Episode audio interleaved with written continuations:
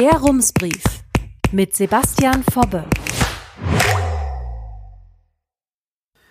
Münster, 5. Juli 2022.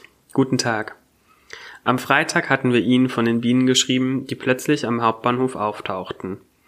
Heute geht es gleich weiter mit Tieren, aber diesmal sind welche verschwunden. Drei kleine Meerschweinchen nämlich, und wie es aussieht, wurden sie entführt.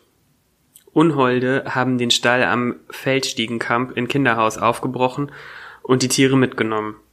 Aber immerhin haben sie auch einen Wasserkrug und eine Handvoll Heu eingesteckt. Das lässt ja hoffen.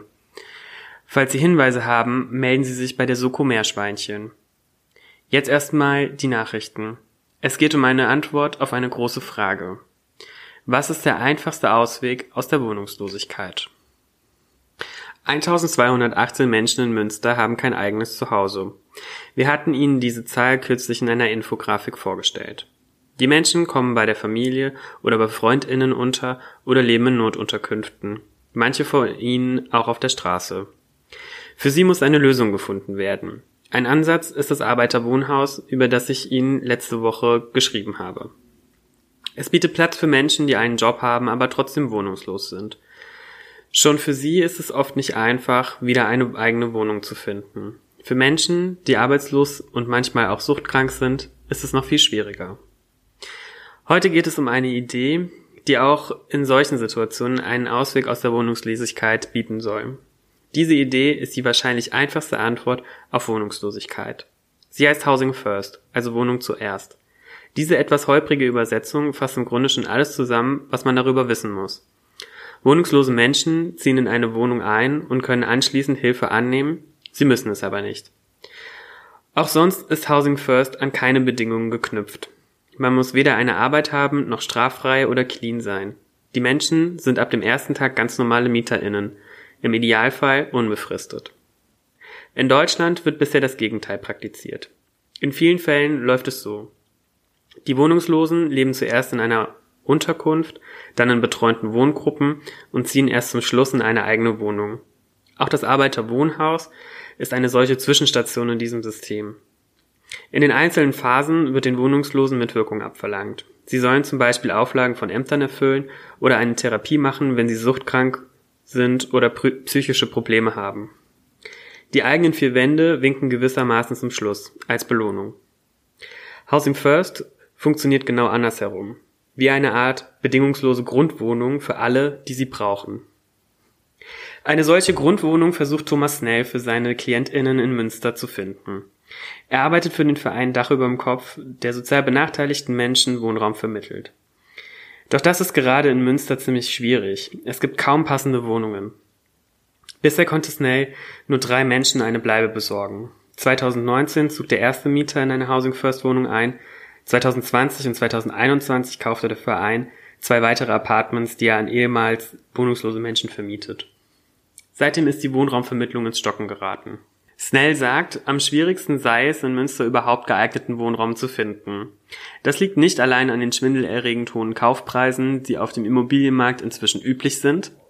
Günstige Wohnungen müssten in einem passablen Zustand sein, denn Schrottimmobilien zu renovieren wäre wiederum zu teuer. Und die Wohnung sollte auch groß genug sein. Snell peilt mindestens 25 Quadratmeter für jedes Apartment an, damit die Menschen wirklich langfristig darin leben können. Und dann ist da noch ein anderes Problem. Eine Zeit lang bekam Dach über dem Kopf eine Förderung aus dem Housing First Fonds. Der stellte ähnlichen Projekten in Nordrhein-Westfalen Geld zur Verfügung, damit sie Wohnungen für Langzeitobdachlose kaufen können. Ende 2020 lief diese Förderung aber aus, obwohl die geförderten Projekte laut einer wissenschaftlichen Begleitstudie erfolgreich waren. Was Dach überm Kopf bleibt, ist eine Förderung von der Stadt Münster. Sie bezuschusst jeden Kauf mit 10.000 Euro, maximal 15 Wohnungen, kann Snell für seine KlientInnen erwerben. Nur, die findet er nicht. Heißt also, der Verein braucht entweder mehr Geld, damit er teurere Apartments kaufen kann, oder die Stadt muss mehr Wohnraum schaffen. Sonst kann der Verein seine KlientInnen nicht mehr unterstützen.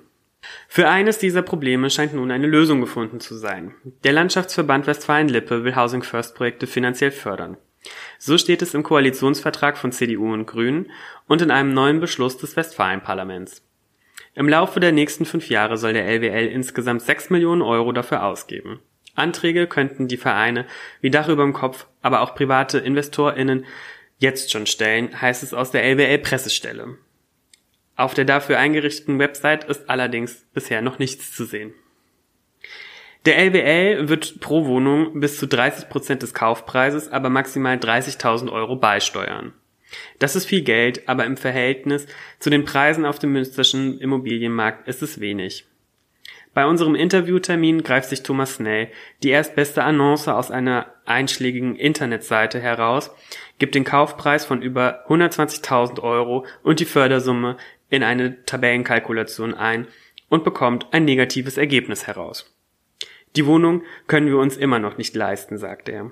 In einer Stadt wie Gelsenkirchen hätte er wegen der günstigeren Immobilienpreise bessere Karten. Snell vermutet, dass von der Förderung des LWL eher Wohnungsbaugesellschaften oder auch private Investorinnen profitieren werden. Sie bringen mehr Eigenkapital mit als die freien Träger der Sozialhilfe, deren Finanzen auf Kante genäht sind. Die Förderung ist außerdem an Bedingungen geknüpft. Sie soll bestimmten Zielgruppen bevorzugt helfen. An erster Stelle der Priorisierung stehen Frauen ohne Wohnung und in Notsituationen. Danach kommen Wohnungslose mit Gesundheitsproblemen und Pflegebedarf an die Reihe.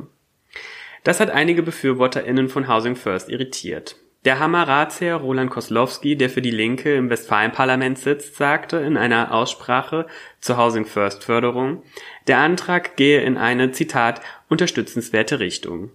Aber Obdach und Wohnungslosigkeit betreffen mehr Männer als Frauen. Geförderter Wohnraum solle deshalb allen Menschen ungeachtet des Geschlechts zugänglich gemacht werden, findet Koslowski. Die Statistik gibt Koslowski auf den ersten Blick recht. Tatsächlich haben Männer häufiger kein Dach überm Kopf als Frauen. Drei Viertel der bundesweit erfassten Wohnungslosen sind laut aktuellem Bericht der Bundesarbeitsgemeinschaft Wohnungslosenhilfe Männer. Auch Thomas Snell sagt, die Mehrheit seiner Klientel ist männlich. Warum liegt der Fokus der LBL-Förderung dann auf Frauen? Das habe ich Karin Halt auf der Heide gefragt, die fraktions- und sozialpolitische Sprecherin der Grünen im Westfalenparlament. Sie sagt in unserem Telefonat, wohnungslose Frauen würden zwar eher bei Bekannten oder Verwandten unterkommen als Männer, ein Leben auf der Straße sei für sie allerdings gefährlicher und ihre Notlage würde leichter ausgenutzt. Sie seien häufiger sexualisierter Gewalt ausgesetzt, beispielsweise wenn sie in einer Wohnung unterkämen und Männer dafür sexuelle die Gegenleistungen verlangten. Diese Gruppe wolle man mit der Förderung aus der Wohnungslosigkeit ziehen. Und die Priorisierung bedeutet ja auch nicht, dass andere Zielgruppen von der Förderung ausgeschlossen seien, sagt Karen halt auf der Heide. Die BRGW teilt die Einschätzung der Politikerin. Der Verband teilt auf Anfrage mit, wohnungslose Männer seien häufiger von Gewalt betroffen. Doch das liege daran, dass sie auch das Gros der Wohnungslosen darstellen. Die Gewalt gegen Frauen sei eine andere als die gegen Männer. Sexueller Missbrauch, Nötigung, Erpressung, Gewalt durch den Partner. Eigenen Befragungen zufolge hätten bundesweit sieben bis acht von zehn wohnungslosen Frauen Gewalt erlebt. Die BRGW fordert deshalb Schutzräume für Frauen und Familien in der Wohnungslosenhilfe, damit sie vor Übergriffen und Ausbeutung in Sammelunterkünften geschützt sind. Um in Münster möglichst schnell Kontingente für Wohnungslose zu schaffen, hat Thomas Nell vom Verein Dach überm Kopf den Ratsfraktionen vor kurzem einen Vorschlag gemacht. Er möchte, dass die Stadt Tiny Houses für Wohnungslose aufstellt. Daraus soll eine Art Housing First Siedlung entstehen. Zehn, zwölf, vielleicht zehn solcher Mini-Häuschen. Kombinieren könnte man diese Idee auch mit einer Betreuung für die BewohnerInnen, auch wenn das von der reinen Lehre von Housing First abweicht. Das Geld für die Tiny Houses sei da, schreibt Thomas Snell in seinem Brief, der auch Rums vorliegt. Von den 150.000 Euro von der Stadt, die er für den Kauf von Housing First Wohnungen ausgeben kann, hat er bislang nur 30.000 Euro ausgeben können.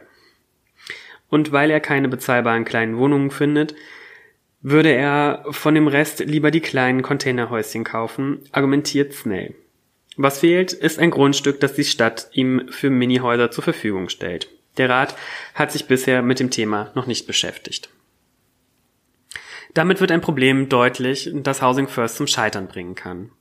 Die Idee, wohnungslosen Menschen schnell und unkompliziert in unbefristete Mietverhältnisse zu vermitteln, steht und fällt mit dem Angebot von bezahlbarem Wohnraum. Beispiel Dänemark. Die Regierung hat dort zwischen 2009 und 2016 versucht, Wohnungslosigkeit mit Housing First Programmen zu beseitigen. Allerdings blieben die Ergebnisse unter den Erwartungen. Das Programm erreiche zu wenige Menschen, ganz einfach, weil es in Dänemark, genauso wie in Münster, zu wenige Sozialwohnungen gibt. Weiter nördlich sieht es anders aus. Finnland hat bis 2015 die Langzeitobdachlosigkeit im Land praktisch ganz abgeschafft. Menschen, die länger als ein Jahr auf der Straße leben, sucht man dort vergeblich. Dafür hat die finnische Regierung 2500 neue Sozialwohnungen gebaut und 350 SozialarbeiterInnen eingestellt. Die landesweit größte Housing First Stiftung verwaltet 17.000 Wohnungen in über 50 Städten. Dank dieser Bemühungen ist Finnland das einzige Land in Europa, in dem die Zahl der Menschen ohne festen Wohnsitz abnimmt. Und das auch trotz der Corona-Krise. Das findet Anklang. Bundesbauministerin Clara Geiwitz von der SPD zeigt sich angetan von der finnischen Wohnungslosenpolitik und auch die EU-Kommission will Housing First fördern. Die Vorteile des Konzepts zeigen sich immer wieder.